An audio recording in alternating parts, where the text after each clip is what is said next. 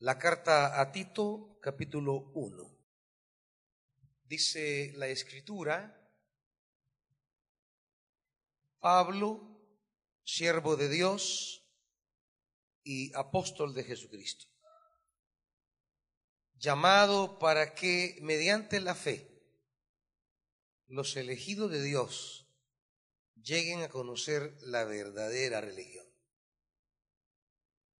Nuestra esperanza es la vida eterna, la cual Dios, que no miente, ya había prometido antes de la creación.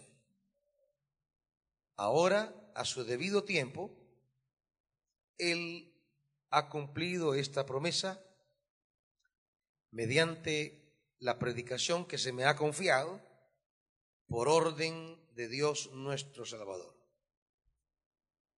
A Tito, mi verdadero hijo, en esta fe que compartimos.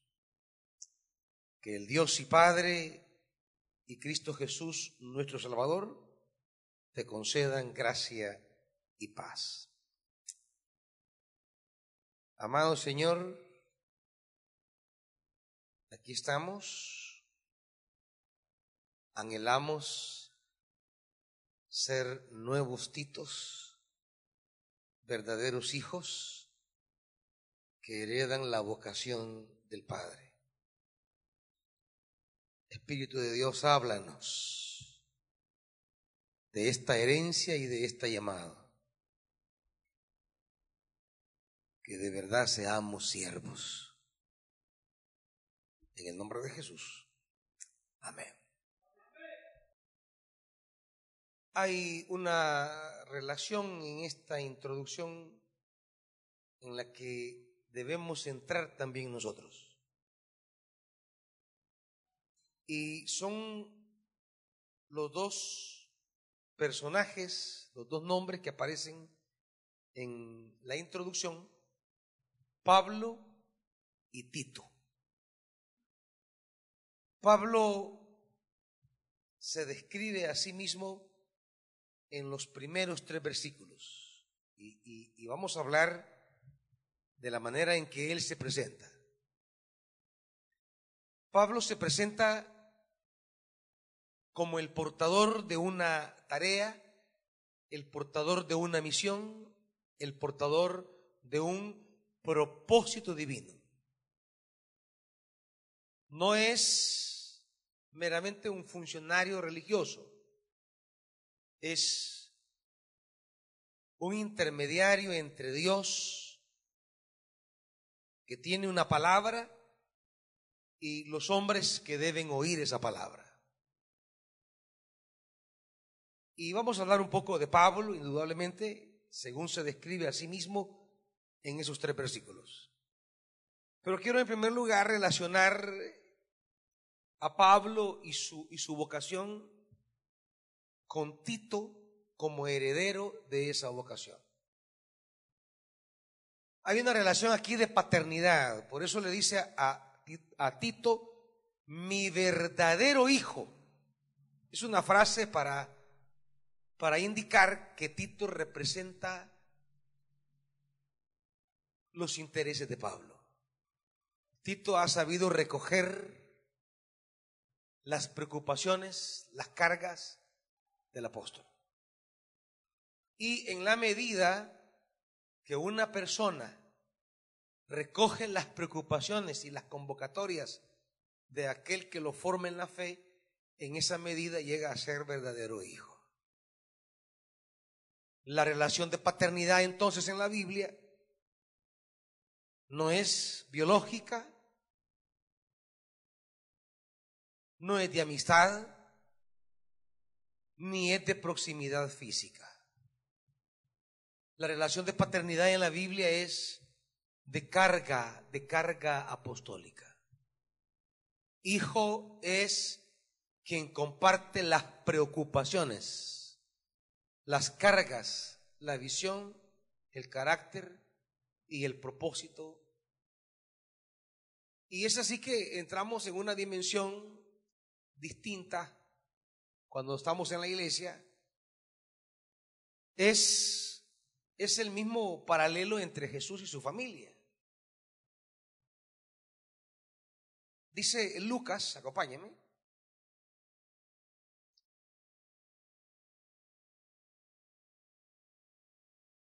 Lucas 8. ¿Lo tiene ahí? Dice Lucas 8, versículo 19. La madre y los hermanos de Jesús fueron a verlo. Pero como había mucha gente, no lograban acercársele. Así que le avisaron y le dijeron, tu madre y tus hermanos están afuera y quieren verte. Tu madre y tus hermanos quieren verte. Y Jesús responde con una afirmación que rompe los nexos biológicos y pone a las personas en relación a Jesús no con la biología, sino con algo diferente. Él les contestó, mi madre y mis hermanos, ¿quiénes son? Son los que oyen la palabra y la ponen en práctica. La relación con Jesús entonces no es un asunto de biología, no es un asunto de consanguinidad. La relación de Jesús ahora está mediatizada por otra palabra, por otro término, y es la palabra de Dios. ¿Por qué? Porque para Jesús lo más importante es la palabra de Dios. Para Jesús la palabra del Padre es el tesoro más grande. Y Él es deudor a la palabra. Por tanto, para Jesús, los que se van a identificar con Él como madre, como padre, como hermanos o como hijos, no tiene nada que ver con la sangre ni lo biológico. Para Jesús su familia es quien tiene la preocupación por la palabra como Él la tiene. Los nexos entonces en la iglesia están mediados por ciertos valores que no son físicos, sino espirituales. Hay entonces un nexo mucho más grande que lo biológico. Hay un nexo mucho más grande que lo familiar. Hay una, un vínculo mucho más estrecho y esta es qué servicio presto yo a la palabra de Dios. En la medida que prestamos servicio a la palabra, en esa medida estamos vinculados a Jesús, somos familia de Jesús y eso es el nuevo paralelo que, que hace. Más adelante hay un pasaje, siempre en Lucas, cuando él va caminando y una mujer de entre la multitud le grita, permítame, se la quiero buscar. La mujer le grita en el capítulo 11,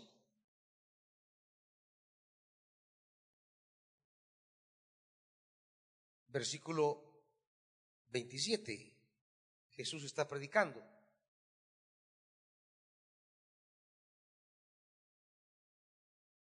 Y dice 11:27, mientras Jesús decía estas cosas, una mujer de entre la multitud exclamó, Dichosa la mujer que te dio a luz y te amamantó. Recalcando el nexo físico entre la madre y Jesús. Y nuevamente Jesús vuelve a repetir básicamente lo que dijo en el capítulo 8. Dichosa no es mi madre. ¿Quién es dichoso? Los que oyen la palabra. La palabra entonces es el nexo de una paternidad y de una familiaridad. Para Jesús su familia es quien comparte la carga de la palabra. A quienes Él se debe, con quienes Él está comprometido, con aquellos que asumen en la vida la tarea que él asume, el compromiso que él tiene. Y su compromiso es con la palabra. El apóstol Pablo igual nos va a hablar en breve que su compromiso es con la predicación. No tiene otro nexo.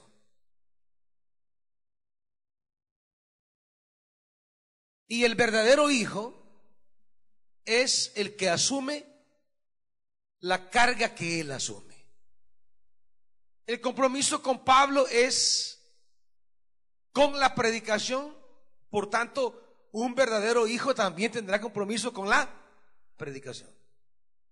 El que no asume el ministerio de la palabra en esta iglesia, pues no tiene nada que ver conmigo, no es hijo mío en nada.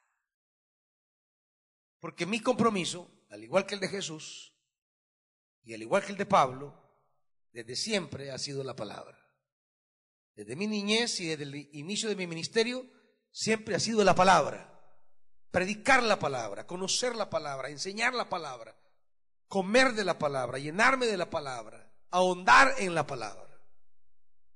La palabra de Dios es mi nexo entre Dios y yo. Y es el nexo entre yo y ustedes. No tengo otro nexo más con ustedes, que es el de servirles la palabra. Tal vez con algunos tendría una amistad, tendría algún afecto, tendría algún tipo de acercamiento. Pero en definitiva, independientemente de lo personal o lo familiar, mi nexo como pastor con ustedes es la palabra. La palabra que les enseño, la palabra que les predico, la palabra en la que les instruyo, la palabra a la que deben creer. El mensaje de la palabra es el nexo entre la congregación y el pastor.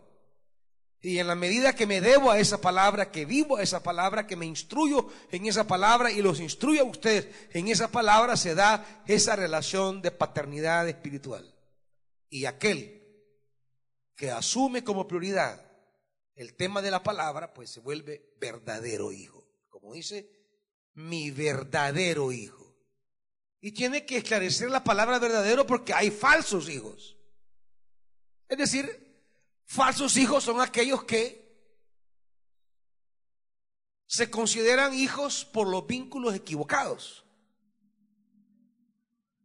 El que se cree hijo por la proximidad física al pastor pero no tiene compromiso con la palabra, es un hijo falso. Porque el nexo, el nexo debe ser la palabra. Y si no es la palabra, no hay una relación verdadera, sino es una relación falsa. Y esto de verdadero es importante porque tiene relación con lo que Pablo dirá acerca de Dios. La verdad en el compromiso tiene que ver con la importancia que la palabra ocupa en mi vida. ¿Qué importancia, qué lugar tiene la palabra en nuestra vida? Una persona que dice estar de años en la iglesia, o que dice estar cerca del pastor, pero no guarda ningún compromiso con la sagrada tarea de predicar la palabra, no es nada para mí. Puede ser un creyente, alguien que alcance la misericordia y esté aquí recibiendo y creciendo, está bien, pero no es hijo verdadero mío. Y esa es la relación. A Tito, mi verdadero hijo, en la fe que compartimos. Y una persona, aunque no esté próxima a mí, pero si tiene compromiso con la palabra, es verdadero hijo. Quizás nunca nos hemos sentado a comer. Quizás no hemos tenido la oportunidad de hablar. Quizás no guardamos una relación estrecha. Pero si está comprometido con la palabra, es verdadero hijo. Porque la relación que Jesús establece desde los evangelios y que Pablo la continúa es el compromiso con la palabra. Y en la medida que estamos comprometidos con la palabra, en esa medida guardamos una relación verdadera con Dios. ¿Qué es lo que Dios envió al mundo? Su palabra. ¿En qué Dios actúa o a través de qué Dios actúa? A través de la palabra. Entonces, en la medida que la palabra tiene una importancia en mi vida como la tiene en Dios, en esa medida soy verdadero hijo de Dios. Porque le doy importancia a lo que Dios le da importancia. Le doy prioridad a lo que Dios le da prioridad. Pero ¿cómo puedo ser hijo si Dios tiene carga por ciertas cosas que a mí no me importan? ¿Cómo puedo ser hijo si la agenda de Dios va por un lado y la mía va por otro? ¿Cómo puedo ser hijo si Dios tiene planes que a mí no me importan? ¿Cómo puedo ser hijo si Dios carga su corazón con cosas que a mí no me interesan? Entonces, no estoy en la verdadera sintonía con Jesucristo. No estoy en la verdadera armonía con Dios. Puedo estar vinculado a una religión, pero no a Dios. Puedo ser parte de una religión, pero no tengo ningún nexo con Dios. Puedo ir a una iglesia incluso y tener años de estar ahí. Pero estar metido en una iglesia no significa ser verdadero hijo de Dios a quien le preocupan las cosas que le preocupan a Dios. Porque Dios tiene ciertas intenciones y aquellos que asumen la agenda de Dios pues son considerados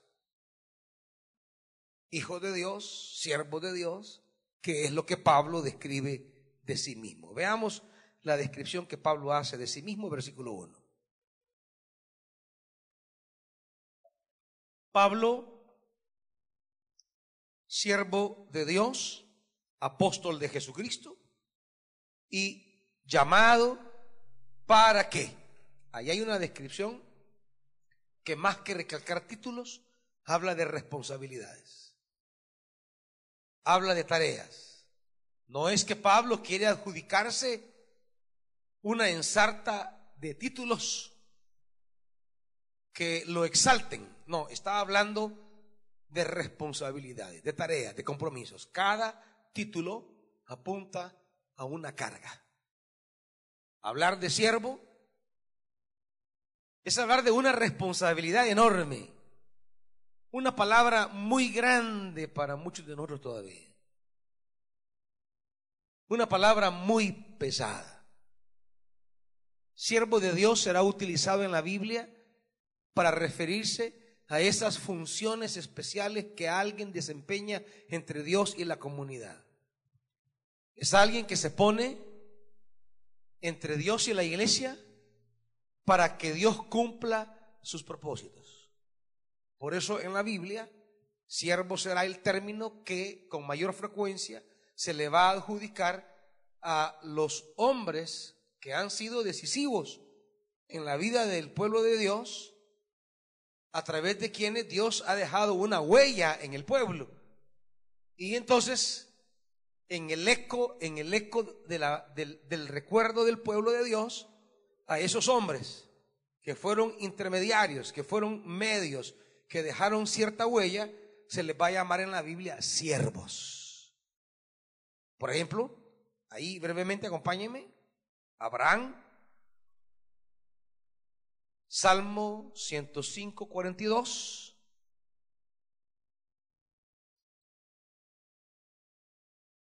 Esa Biblia rapidito, hermanitos. Y dice Salmo 105, 42, ciertamente Dios se acordó de su santa promesa, la que le hizo a quién? ¿A quién? A su siervo. Cuando Israel recuerda a Abraham y el lugar que Abraham tuvo en la historia de Israel y cómo Abraham marcó la historia de Israel, el pueblo habla y le dice a su siervo Abraham. Porque siervo es la palabra que describe el impacto, el valor, la trascendencia que una persona tiene en la historia del pueblo de Dios. Es alguien que se colocó con una función especial, con una tarea especial. Es alguien que marca la marcha del pueblo de Dios con un carácter, una vocación, una determinación, una, tarea que realizó y dejó marcado al pueblo de Dios. Esa persona que marca al pueblo de Dios. Esa persona que deja una huella. Esa persona que, que deja allí un tatuaje bien hecho en el pueblo de Dios. Esa persona es siervo. Esa mujer es sierva. Por tanto, una de las preguntas que tendríamos que hacerlo es, ¿y yo soy siervo de Dios? Vivo mi compromiso con Dios de tal manera que dejo huella en la vida de otro, una huella significativa, una huella desafiante, una huella eh, positiva. ¿Cuál es mi rol en la iglesia? ¿Cuál es mi participación en la iglesia? ¿O se restringe mi participación simplemente a estar criticando a los que hacen algo dentro de la iglesia? ¿O a estar recordando a los que dejaron una huella negativa en mi vida en la iglesia? Un siervo mira hacia adelante. Un siervo mira a futuro.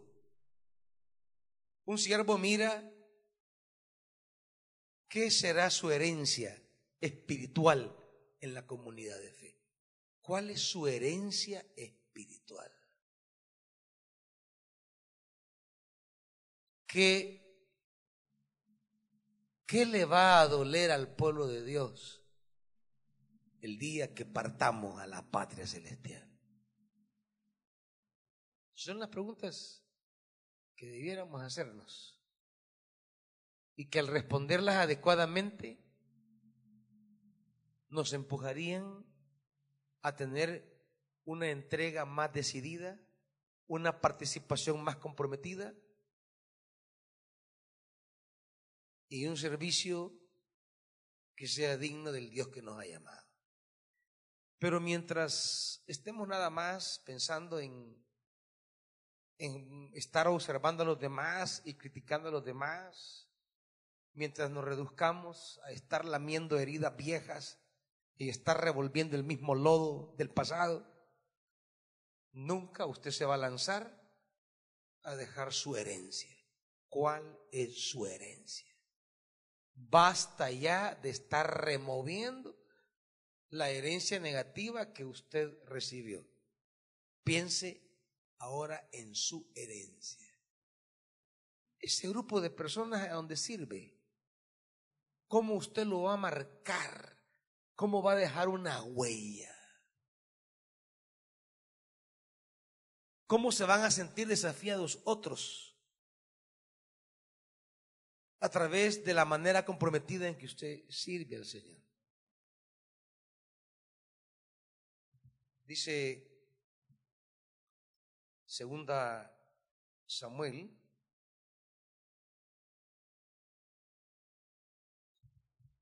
Segundo libro de Samuel, perdón. Siete.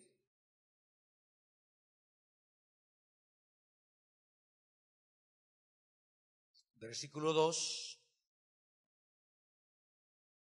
Porque David acaba de decirle,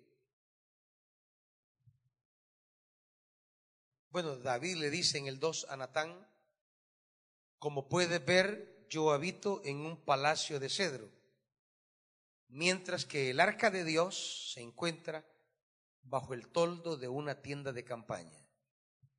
¿Cuál es la preocupación de David? ¿Cuál es? El arca de Dios. ¿Dónde está el arca de Dios? ¿Cómo está el arca de Dios? Natán le responde, haga su majestad lo que su corazón le dicte, pues el Señor está con usted. Pero aquella misma noche la palabra del Señor vino a Natán y le dijo, ve y dile a quién, a mi siervo David. ¿Y por qué David es su siervo? Porque siervo de Dios es el que se preocupa por el arca de Dios. Siervo de Dios no tiene que ver con un asunto de, de gusto personal, tiene que ver con preocupaciones fundamentales de lo que a Dios le preocupa. ¿Qué me convierte en siervo de Dios? Pues mi preocupación por el arca de Dios. Las cosas de Dios son las que me convierten a mí en siervo de Dios. Claro, un evangelio que se nos ha metido en los últimos años, donde nos importan más las cosas personales y queremos usar a Dios, a la religión y a la iglesia para alcanzar los deseos personales. Hoy, el cristiano de hoy, su anhelo es habitar en palacio de cedro. Ese es el anhelo de muchos. Para eso creen que es el Evangelio. Porque desde la versión norteamericana de Evangelio se nos ha enseñado que el objetivo del Evangelio es convertirnos en príncipes que habitemos en palacio de cedro. Y no digo que si alguien puede vivir en palacio de cedro, está bien. Si alguien tiene posibilidades de vivir en una mansión, está bien. Pero que eso no nos convierte en siervos de Dios. Lo que nos convierte en siervo de Dios es la preocupación por el arca de Dios. ¿Dónde está el arca de Dios? ¿Cómo está el arca de Dios? Siervo de Dios es preocuparme, no fundamentalmente por nuestras cosas, sino por las cosas de Dios. El salmo que leíamos el jueves, David dice, yo he hecho un juramento. Yo no voy a descansar. Yo no voy a pegar mis ojos. No me voy a dar un placer más en esta vida hasta hacerle casa al arca de Dios. Por eso Dios, cuando se remite a Él, le manda decir, ve y dile a mi siervo David. ¿Por qué? Porque Él está preocupado por las cosas que le preocupan a Dios. De tal manera que si lo que le preocupa a Dios no es lo que le preocupa a usted, pues usted no es siervo de Dios. Podrá ser un religioso, un seguidor de una iglesia, pero no ha entrado en la intimidad con Dios todavía. No se ha puesto en el lugar de Dios todavía. No asume la carga que que Dios asume, su corazón no se inquieta por lo que a Dios le inquieta. Dice Josué, capítulo 1.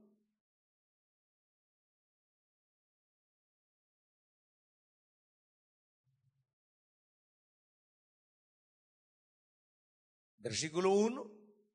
Después de la muerte de Moisés, ¿qué? Siervo de Dios, siervo del Señor. Está hablando de un adjetivo, de un sustantivo, siervo, que se remite a la trascendencia que Moisés tuvo en Israel. Cumplió una función, un interés de Dios, fue siervo porque Dios un día se le apareció y le dijo, ve a Egipto, yo te envío y vas a hacer esto. Y él se dispuso a hacer todo como Dios lo había hecho. Eso nos convierte en siervos. Siervo no se agota con una idea de ir a la iglesia. Siervo es que Dios me da una encomienda y yo la tomo. Siervo es que Dios me da un cometido y yo lo asumo. Siervo es que Dios me da una tarea y yo la agarro con fidelidad. Siervo tiene que ver con llevar a cabo las tareas que Dios se ha propuesto ser.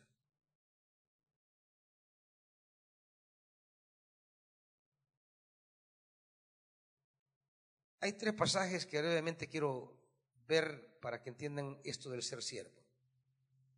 Hechos 13.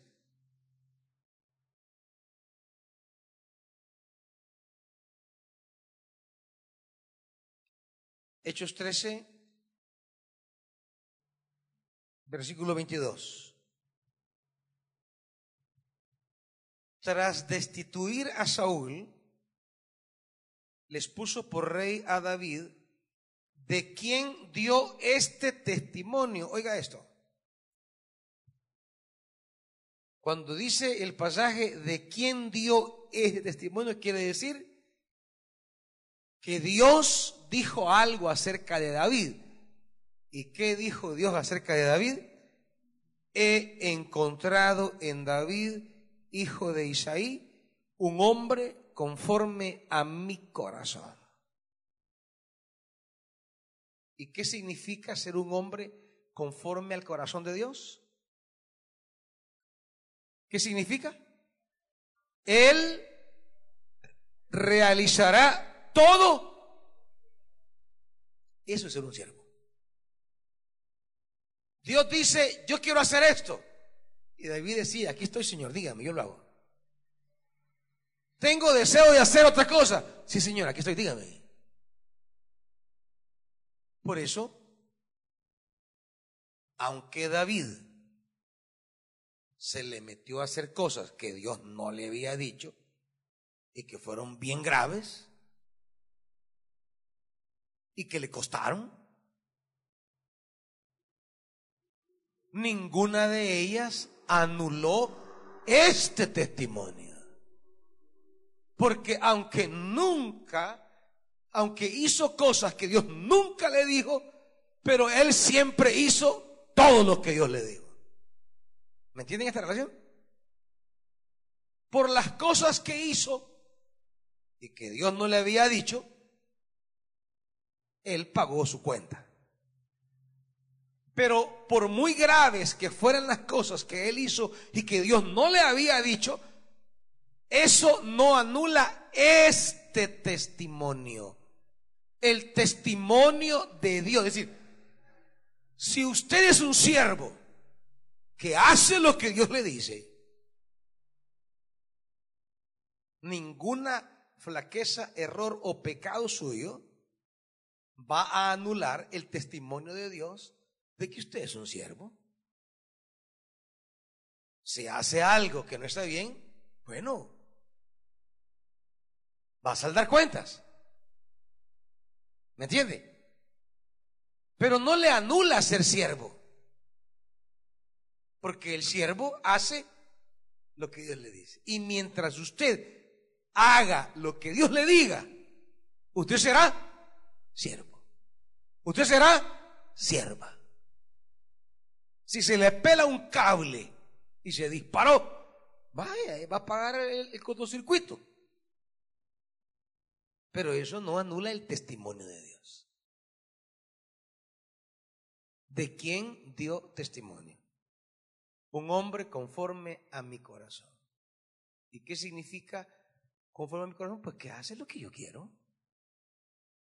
Esa es la verdadera paternidad. Esa es la verdadera relación espiritual. Hace lo que quiero. ¿Cómo podemos pensar que tenemos una relación con Dios si no hacemos lo que Él dice?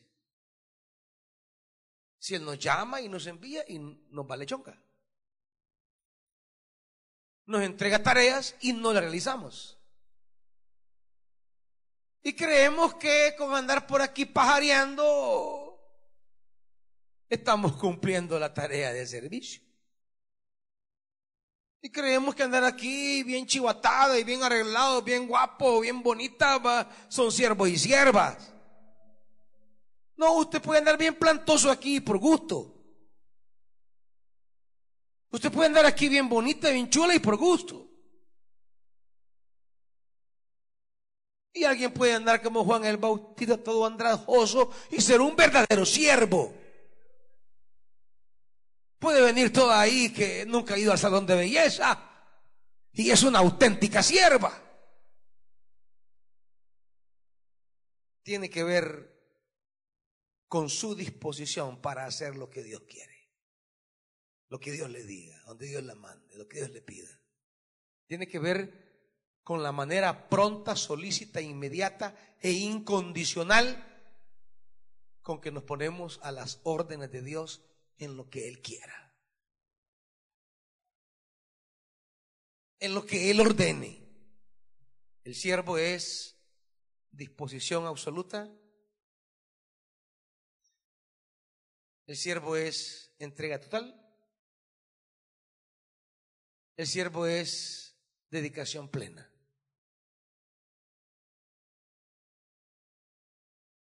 Hoy día el problema que tenemos es que la, el evangelio que se predican en las iglesias no busca este tipo de testimonio. Más bien, queremos que Dios haga lo que yo quiero. Ando buscando a Dios para que haga lo que yo quiero. He encontrado un Dios conforme a mi corazón porque hace lo que yo quiero. Ese es, el Evangelio de ahora. Ese es el testimonio del Evangelio que se predica en las iglesias ahora. He encontrado un Dios conforme a mi corazón que hace lo que yo quiero. Y cuando no hace lo que yo quiero, entro en capricho, ya no sirvo, ya no leo la Biblia, ya no oro, ya no, ya no, ya no lo voy a ver a la iglesia. Por eso hoy día tenemos iglesia nada más de nombre. Hijos de Dios de nombre. La iglesia evangélica es evangélica nominal, de nombre nada más. Pero no son evangélicas ya. Solo tienen el nombre. Como un día acusamos a los católicos ser cristianos de nombre. Así Hoy día los evangélicos, las masas evangélicas que los días domingos van a la iglesia, en su gran mayoría son de nombre. Andan buscando un Dios conforme a su corazón que haga lo que ese Dios quiere. Que ese Dios haga lo que ellos quieren.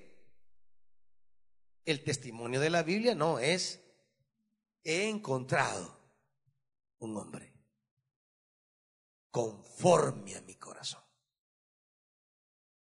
¿Por qué? Porque Él hace lo que yo quiero. Ese es el siervo. Dice Amós, Amós capítulo 3.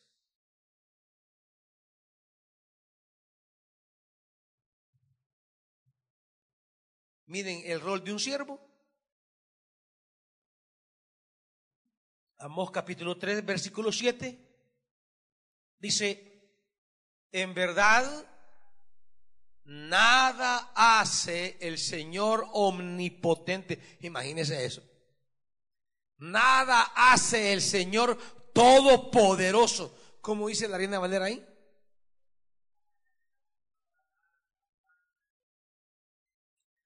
Jehová el Señor. Nada va a ser Él, que es el Señor, sin antes revelar sus designios. ¿A quiénes? A sus siervos. Porque el siervo trabaja con los designios de Dios. Trabaja con los deseos del corazón de Dios. El siervo no trabaja con su agenda. No trabaja con lo que él cree. No trabaja con lo que él quiere. No trabaja con lo que él piensa. Él trabaja con los designios de Dios. Ser siervo es algo que debemos aspirar estar en esa intimidad con Dios. El Señor no hace nada. Imagínense cómo es el Señor no hace nada. El Todopoderoso no hace nada si antes no habla con sus siervos. ¿Qué, qué, qué, qué nivel es ese? qué intimidad. No estamos hablando de religiosos que se acercan para que Dios les complazca sus deseos. Son gente que se acerca a preguntarle a Dios, Señor, ¿cuáles son tus deseos? Estoy en tu casa, quiero saber tus designios. Yo quiero trabajar con tu agenda, quiero saber qué quieres tú. Tan diferente a todo lo que venimos en la religión actual. Dile a tu Dios lo que quieres. Sí, por eso está la iglesia como está. Tajo de inútiles. Porque no han entendido que el corazón de esto es que yo vengo delante del Señor y le digo, ¿qué quiere usted? Dígame, yo lo voy a llevar a cabo. Yo quiero ser su siervo. Dice Jeremías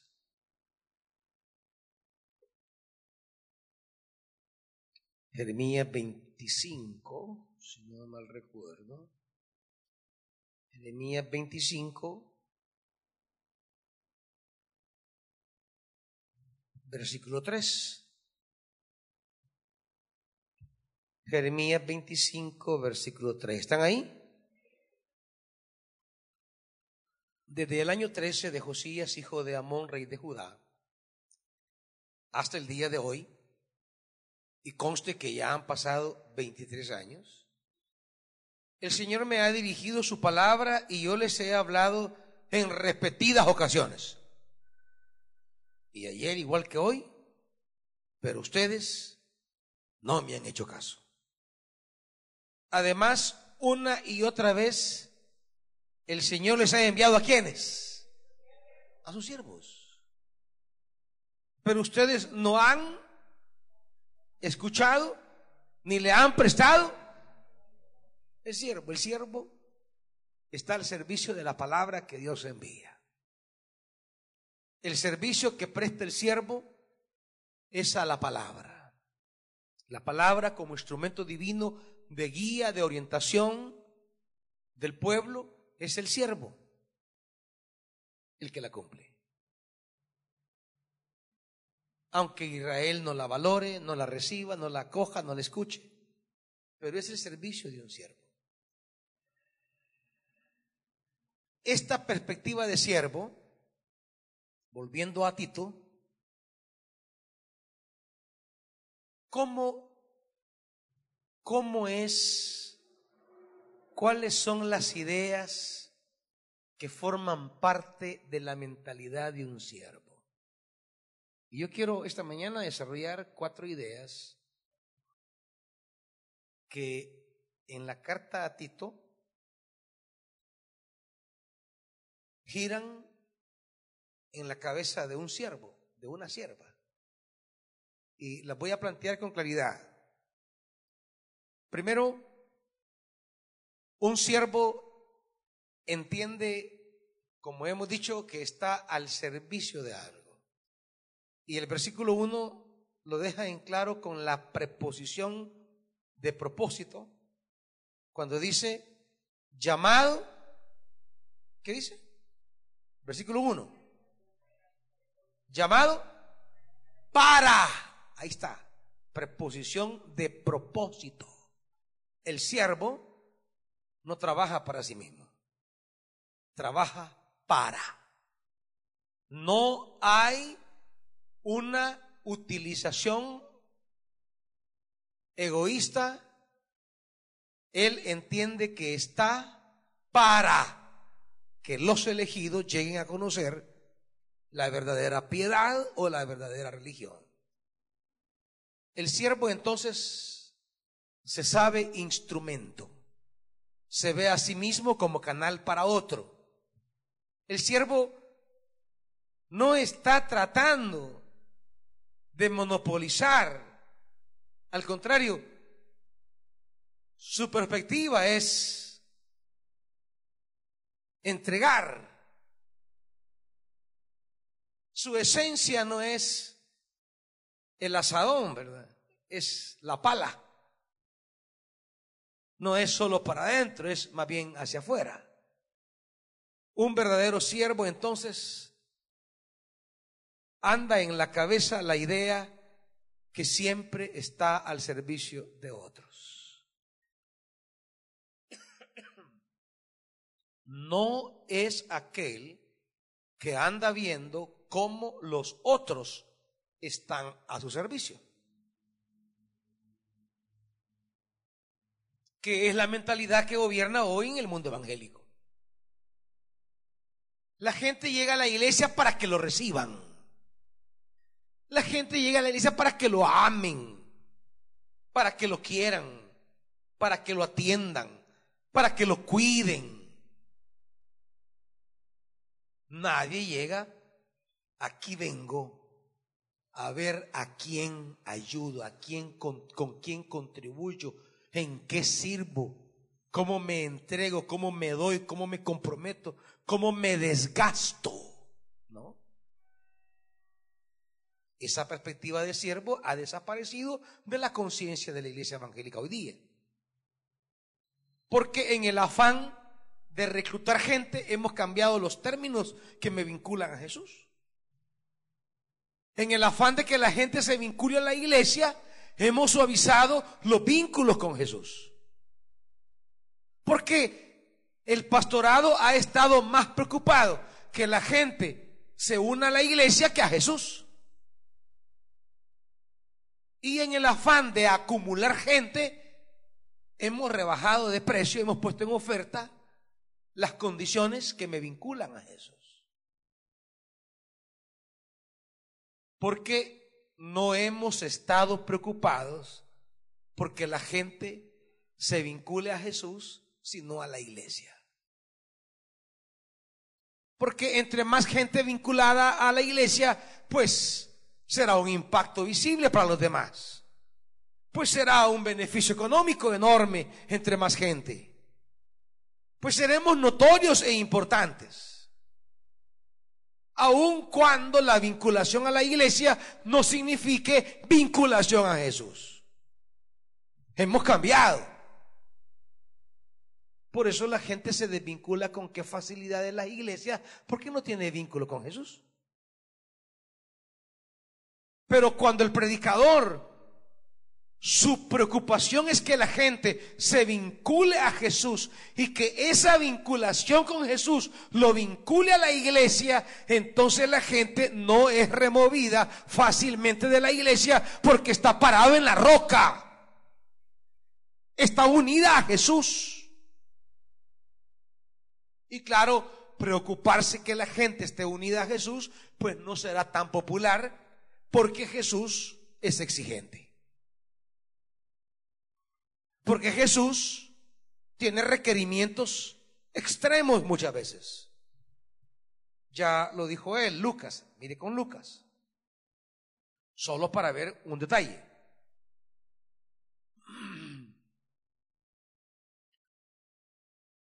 Lucas capítulo 14. El Jesús de la Biblia no es, venga y démosle como sea. No, no, no.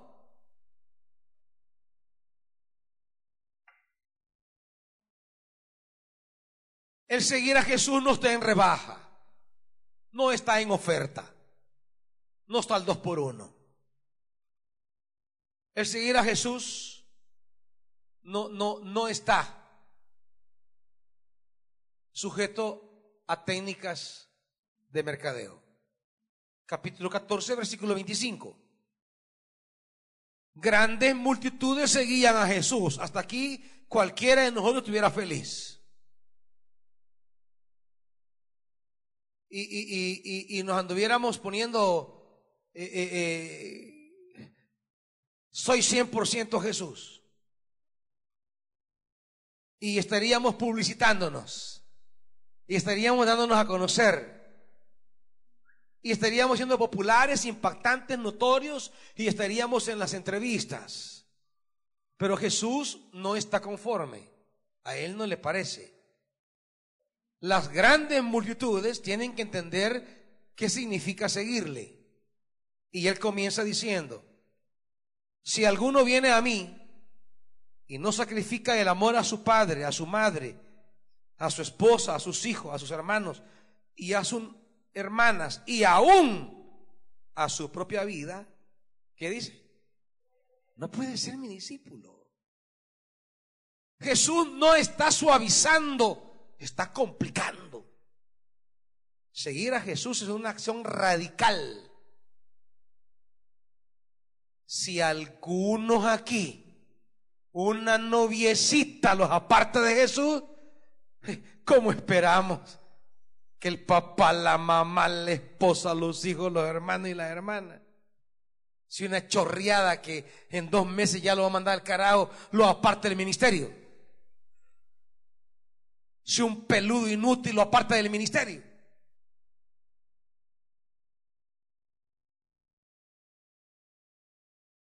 ¿Cuántos dejan el vínculo con Jesucristo? Por un hombre o una mujer en la iglesia. Hablo de esta iglesia. Tienen llamados, tienen dones. Pero un volado feo y chuco los tiene atarantados. Si alguno no sacrifique el amor a su padre y a su madre y a su esposa y a sus hijos y a sus hermanos y a sus hermanas y su propia vida, no puede, no puede, aunque ande detrás de Jesús, no puede, no puede, no puede ser siervo. No puede ser discípulo. Será de la masa. Que donde va Vicente va toda la gente. Será del montón, pero no será de Jesús. Jesús no anda poniendo en oferta seguirle. Él no ha bajado el precio del seguimiento. O es Él lo primero o no somos nada. O estoy al servicio de Él o no soy nada.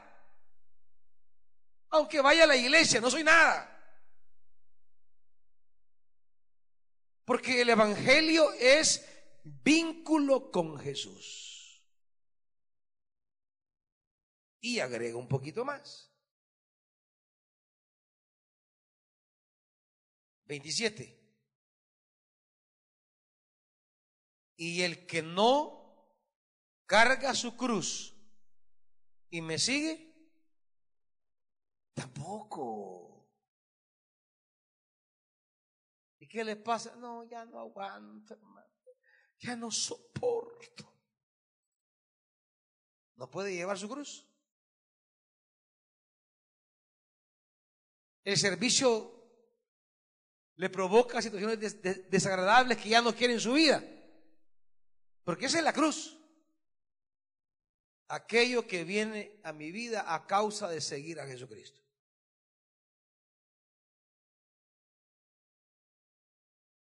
Y como siempre digo, su cruz no es su marido. Debe decir, ay, este es mi. No, ese es el tronco viejo que usted buscó.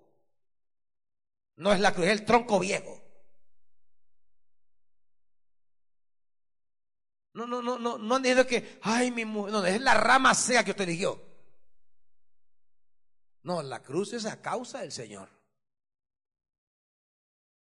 Es aquello que le viene a causa de servirle. Es aquello que le viene a consecuencia de ponerse como siervo. Y mire Juan 6, rapidito. Avancemos rápido.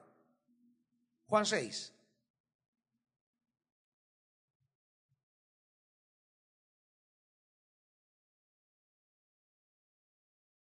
Versículo 24. Juan 6, 24. En cuanto la multitud se dio cuenta que ni Jesús ni sus discípulos estaban allí, subieron a las barcas y se fueron a Capernaum a buscar a Jesús. Mire qué lindo eso, ¿verdad? Las multitudes se fueron a buscar a Jesús. Y hasta aquí diríamos exitazo. Igle crecimiento. Pero viene Jesús y comienza a pasar la navaja. Y les dice en el 26, ustedes me buscan no porque han visto las señales, sino porque yo les doy de hartar. ¿Es así? O sea que si no les doy de hartar, no me sigue. Eso es lo que pasa hoy. La gente sigue a Jesús porque le han dicho que Jesús la va a hacer millonaria, la va a hacer príncipe, la va a hacer hombre de éxito, la va a ser eh, eh, eh, una, una, una empresaria de éxito. Le han vendido que Jesús la va a convertir en alguien, pero de agalán bien ricachón. Ustedes por eso me siguen, dice Jesús.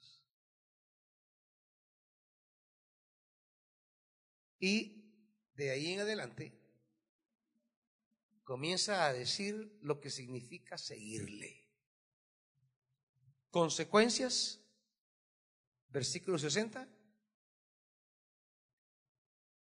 Muchos exclamaron, es esta enseñanza es muy difícil. ¿Quién puede aceptarla? Versículo 66. Desde entonces, muchos, ¿qué hicieron? Le volvieron la espalda y ya no andaban pues sí, como ya. Donde es de hartarse, bueno, y aquí lo podemos ver en, todas las iglesias, va. Anuncie una proclamación del Evangelio, no llegan mucho. Anuncie que habrá una tamaleada, ni alcanzan los tamales. Bueno, ayer el pastor B me dice, fíjese que tenemos un grupo como de 60 que vamos, ay Dios, como era de ir a fregar, casi 100 gente llevan ahí. Llámenlos a un taller, llámenlos a un seminario, llámenlos al Congreso, llámenlos los martes. ¿Dónde están esos 100? Es que no es lo mismo ser invitados a servir la palabra que andarse, andar cabreando allá en las piscinas, no es lo mismo. Y la gente quiere andar cabreando, no sirviendo. Entonces, eso es lo que Jesús les dijo. Ustedes me siguen porque les doy de hartar. Así dice el griego. ¿Qué hizo la gente? Bueno, ya no, así, así ya no jugamos, así ya no juego yo. Pero Jesús, creen que dijo, bueno, se fueron todos estos cabros, pero me quedan los doce. No, los volvió a ver, va. Y les dijo a los doce, ¿y ustedes no quieren ir a la droga también? Y ustedes no van a seguir también a estos. Jesús no anda con miramientos. No anda con medias tintas. Yo los he convocado, pero si se quieren ir, váyanse. No, no, no crean que, hey, miren, ustedes doce, háganme el paro, no se me vayan hoy. Porque va a ser penoso para mí ver que ni los doce se quedaron conmigo. Así que, por favorcito, por favorcito, no se vayan a ir desgraciados. No, no, Y ustedes también se van a ir al chorizo.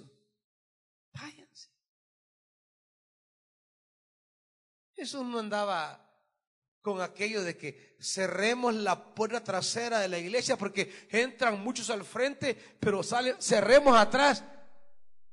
Abran más murallas y si se quieren ir, váyanse. Rompan puertas, váyanse. No andaba con aquello de cuidando a los a los ganados, va. Vamos a buscar conservar a los que hemos ganado. No.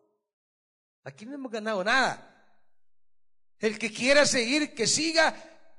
El que quiera ser siervo, que sirva. Y el que no, pues que se vaya también. Pero Jesús no va a andarle rogando a nadie.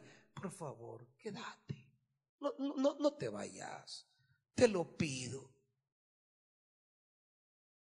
Como aquellos que dicen, el Señor le manda decir, allá está su silla vacía. Nada, el Señor no haciendo eso.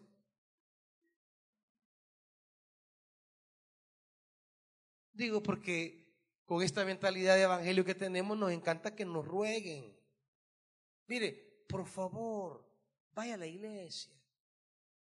Le pido, sirva. Y claro, los pastores con aquel afán de reunir más y más y más. Mire, les predicamos la palabra les anunciamos el Evangelio, los exponemos a la obra del Espíritu.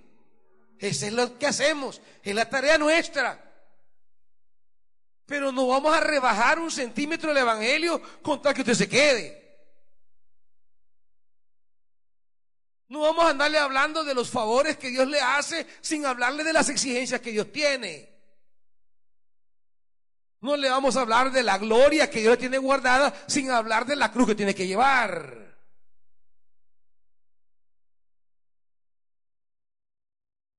Y la gente como no quiere oír eso, ¿verdad? La gente solo quiere oír las cosas bonitas, agradables, preciosas, las promesas, las bendiciones, la tierra. Pero no quiere que le hablen del precio. Vayamos de nuevo a Tito. Eso es lo primero. Un siervo está al servicio de. Segundo, el siervo tiene una esperanza. Y no es la mujer que se llama esperanza. Es la vida eterna. El siervo trabaja para la eternidad. Hay cosas que no vamos a cosechar en esta tierra, las cosecharemos en la eternidad.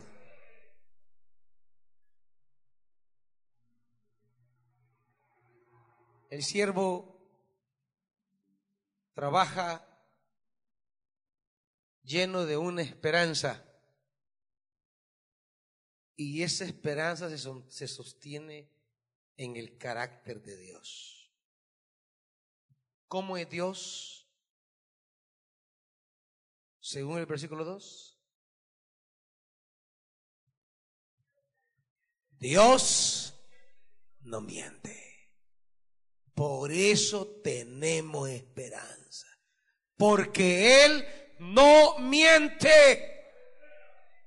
Y lo dirá Pablo en Romanos 3:4, sea Dios veraz y todo hombre mentiroso, incluyendo las mujeres van ahí. No digan los varones, ahí sí se zafan, ¿verdad? No sea Dios veraz y las mujeres mentirosas.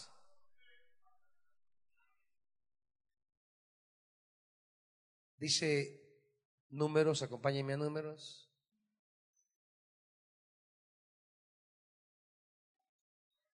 Número 23, iba a leer más pasajes, pero solo voy a leer este.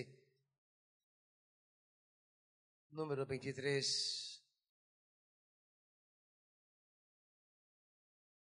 versículo 18, cuando le pregunta Balak, ¿qué dijo el Señor? Dice al final del 17, ¿Qué dijo el Señor?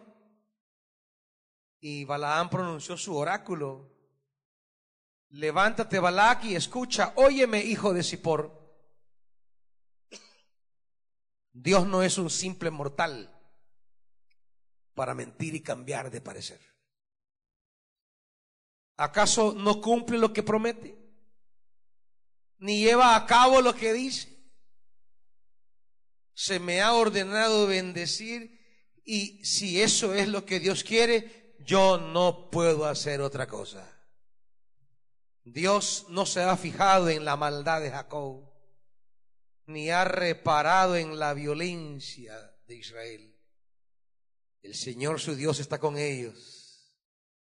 Y entre ellos se le aclama como rey.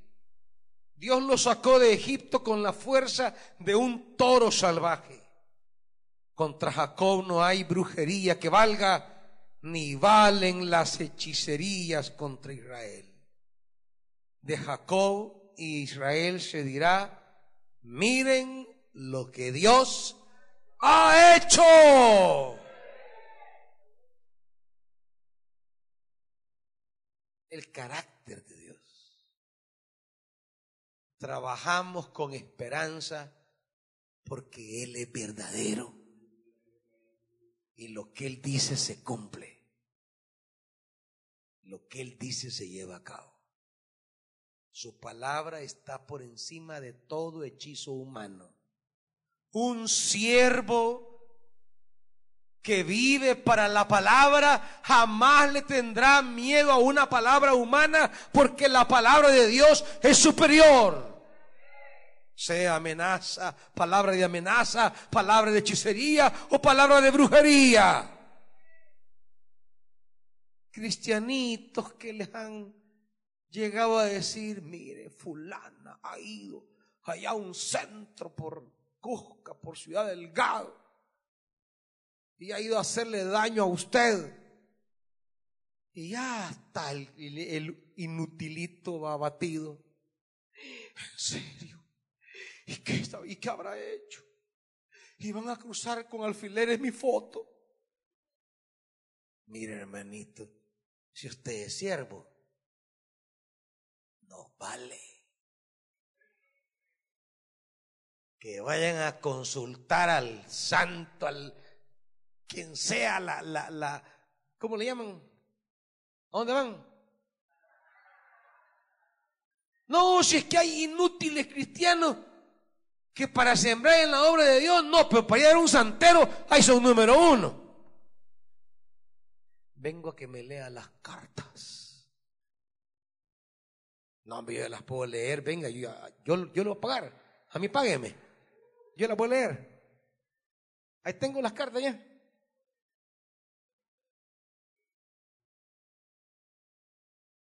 Mire, quiero que me pase el huevo y me haga una limpia, va. No, hombre, venga, yo le paso el huevo. Tengo un cartón ahí.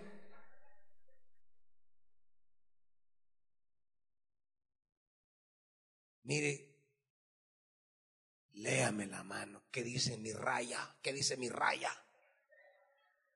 No, hombre, si cree que le lean la raya aquí, aquí.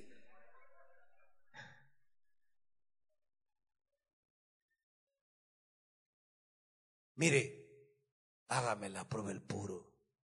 Aquí tenemos gente que le va a hacer una buena prueba, hermanito. Y no con puro bajero, no, no, con con la buena.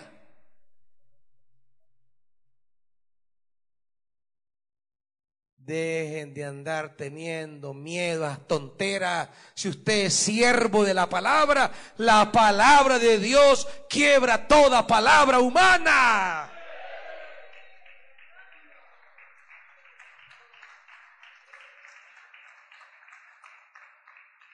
Vayamos rápido a Tito de nuevo. Quiero desarrollar las dos cosas últimas que hay en la mente de un siervo.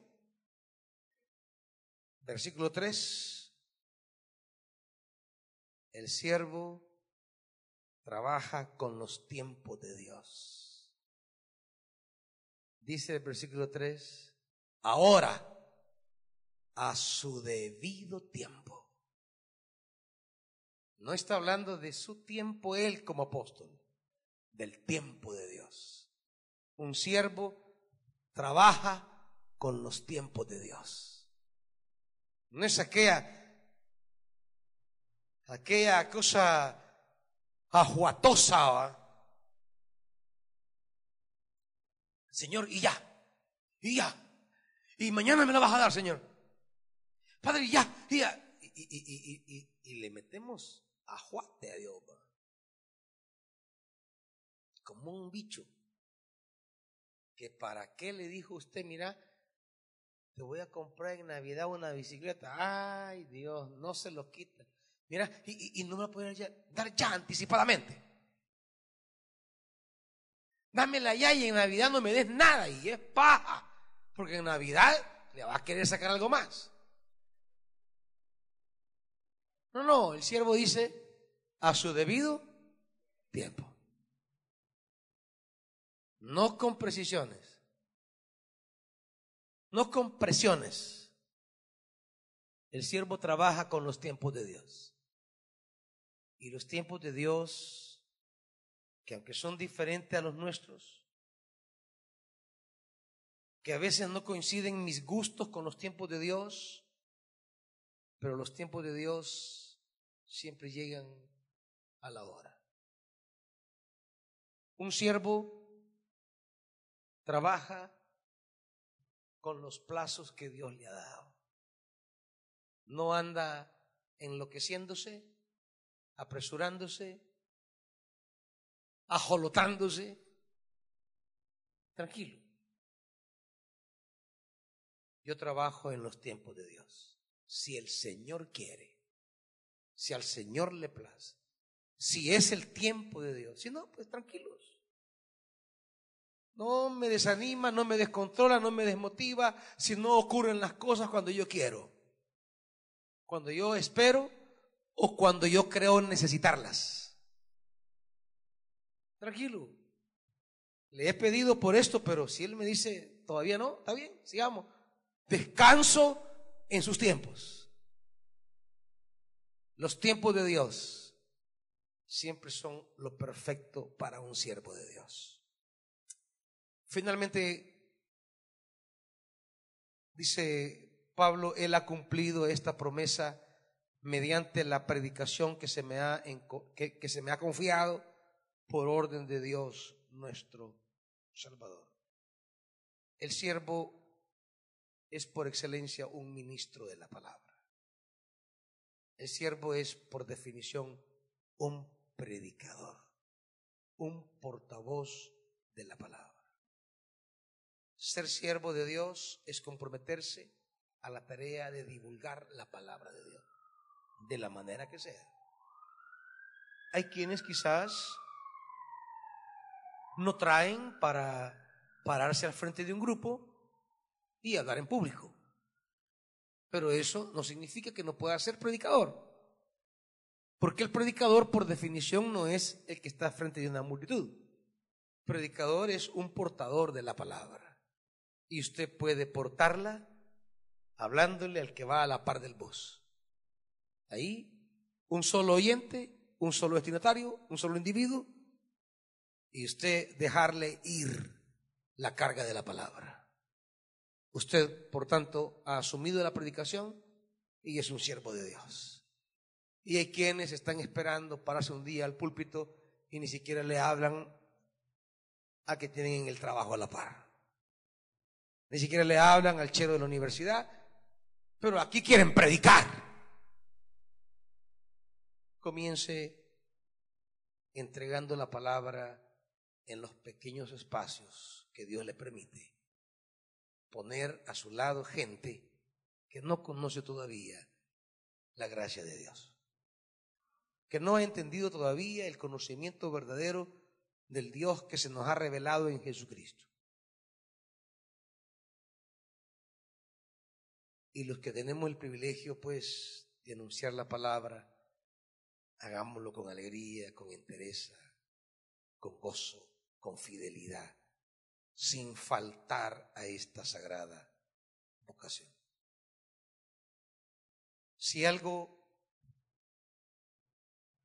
si algo me va a enojar a mí de la gente que tengo cerca es que no predique. o que tenga en poco el ministerio de la predicación. Que lo cambie por cualquier cosa. Pues. Mire, pastor, no voy a llegar a predicar porque fíjese que necesito un relax allá por la costa del sol. Y ven mis adentro, ojalá te ahogues, desgraciado. O que te queme el sol y te sacan llagas como los de Egipto. ¿Por qué no vas cuando no vas a predicar? No, cuando vas a predicar ahí vas. El siervo vive para la palabra. Esos son verdaderos hijos, como lo fue Tito de Pablo. Puesto de pie, hermanitos. Pidámosle a Dios del cielo que nos haga siervos de verdad. Siervos que entendamos que vivimos para, para otros, siervos que trabajemos con una esperanza gloriosa, siervos que vivamos con los tiempos de Dios.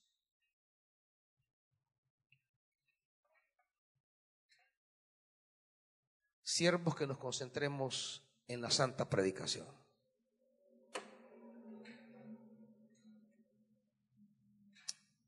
Oremos, hermanitos.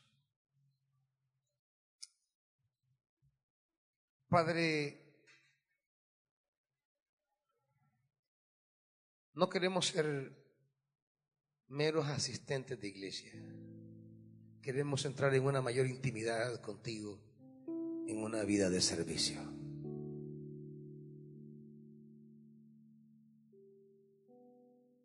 Ir más allá de simplemente creer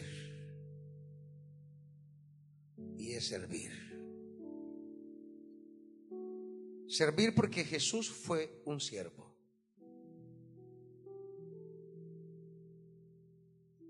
Y somos llamados a ser como Él e imitarle.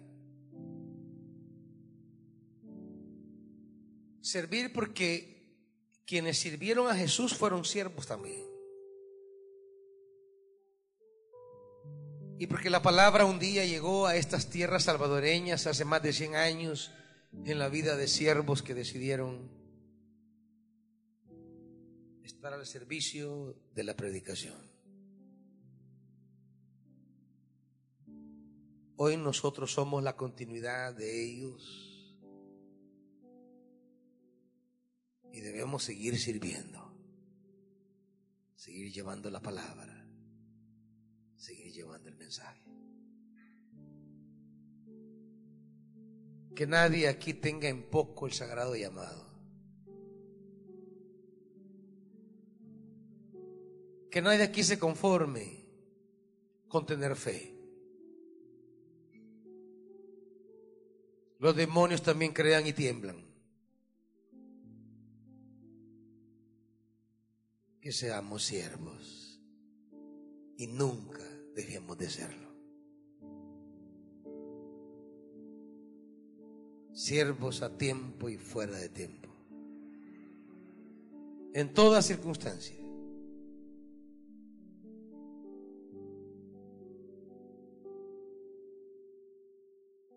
esta mañana alguien quiere seguir a Jesús, no está siguiendo a Jesús, pero hoy quiere poner su vida al servicio de Jesús y de su reino, venga al frente y diga yo quiero seguir a Jesús. ¿Hay alguien que quiere seguir a Jesús esta mañana?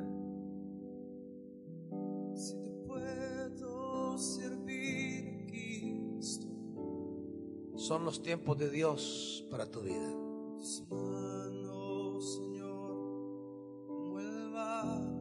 Y usted, hermano, hermana, si está sirviendo, jamás suelte el arado, nunca, hasta la muerte. Padre, siervos, hasta las últimas consecuencias. Sosténnos con tu Santo Espíritu. En el nombre de Jesús. Amén. Dios les bendiga, hermanos.